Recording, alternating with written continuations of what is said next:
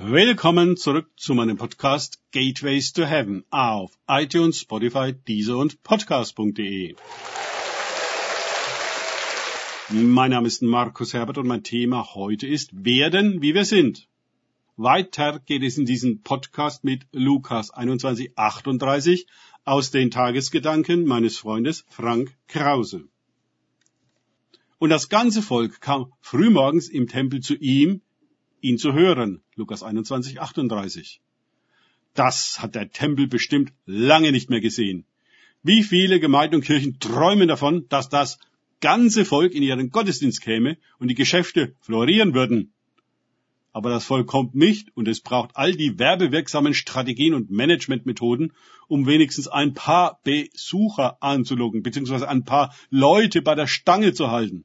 Von einer Volkskirche kann schon lange nicht mehr die Rede sein.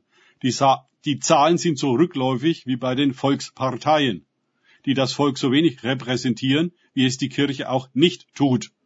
Ja, wie kommt das? Was war an Jesus so anders, dass er ganz ohne PR heftig beliebt war bei dem Volk? Und das auch noch früh morgens. Nun behaupten die Kirchen und Gemeinde alle, dass sie ganz Jesus sind, ihm dienen, ihm folgen, seine Sache vertreten und verkünden. Hat also das Volk sich verändert? Viele sehen das so.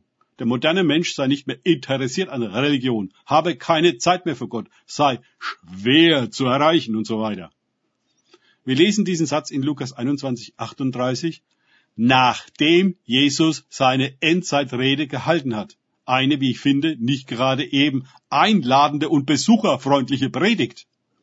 Nicht das, was man gerne hört oder was einen mit Verheißungen und Versprechen überhäuft, sowie in einer Drei-Punkte-Predigt darüber informiert, wie das ganze erfolgreiche spirituelle Leben funktioniert. Dennoch kommt das ganze Volk zu Jesus. Hm, es muss wohl an ihm selbst liegen, seine Art und Weise, seine Lebendigkeit, Präsenz und anderer Sicht aller Dinge, seiner Salbung. Der Geist des Herrn, Herrn ist auf mir, denn er hat mich gesalbt. Er lehrte in Erweisung des Geistes und der Kraft und nicht nur in Erweisung einer theologischen Richtung, einer textkritischen Exegese oder liturgischen Ordnung. Er war kein Religionsgründer, kein Papst und kein Reformator. Er hatte keine Hierarchie zu bieten, kein Gemeindeprogramm, auch keine Legitimation der Schriftgelehrten. Das heißt kein Theologiestudium, Bibelschule oder sowas. Und der Synagoge, keine Empfehlung des Pastors. Das Establishment lehnte ihn komplett ab und gab auf allen Kanälen ernste Warnungen heraus. Jesus passte in keine Schublade, keine Tradition, keine Agenda. Er war der, der er war. Jesus war der Menschensohn. Er war so wirklich und wahrhaftig ein Mensch, wie Gott ihn im Anfang geschaffen hat, ihm den Geist eingehaucht und ihn lebendig gemacht hat, wie er ihn gesegnet und ermächtigt und des Paradieses gewürdigt hat wer dem Menschen Vater ist und der Mensch sein Sohn.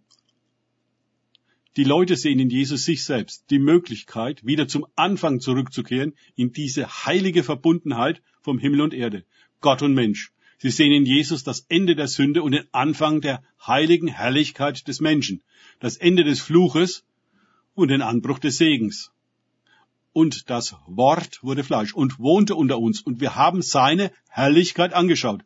Die Herrlichkeit eines vom Vater geborenen, voller Gnade und Wahrheit. Johannes 1, 14. Wann immer uns die Wucht solcher Gnade und Wahrheit trifft, die weit über theologische Richtigkeit und textkritische Exegese hinausgeht, die uns mit der in Fleisch und Blut gekommenen Herrlichkeit konfrontiert, die wir selbst am Anfang hatten und im Sündenfall verloren haben, wann immer wir dem wirklichen Leben, dem wahren Licht, der unmittelbaren Gegenwart Gottes begegnen, löst es ganz tief in uns etwas aus.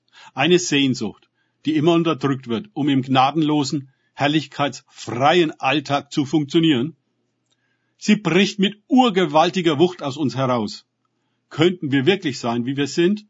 Wir spüren diese tief verborgene, verzweifelte Sehnsucht in uns. Das sind wir selbst. In der Gegenwart Jesus sehen und erleben die Menschen sich selbst ganz anders, als sie je gewusst haben, dass sie es sind.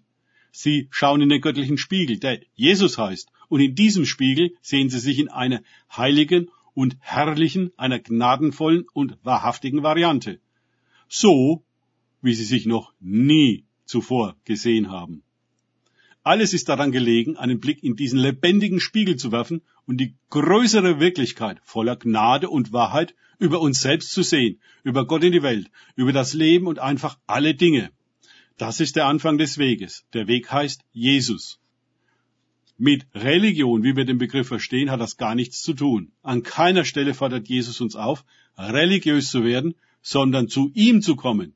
Wie blind sind wir, dass wir das nicht sehen, wie verblendet, eine Kirche auf fromme Regeln, Tradition, Klerus und Liturgie zu gründen und eben nicht auf die Offenbarung Jesu Christi durch den Heiligen Geist, der in uns zeigt, wie er ist, damit wir werden, die wir sind.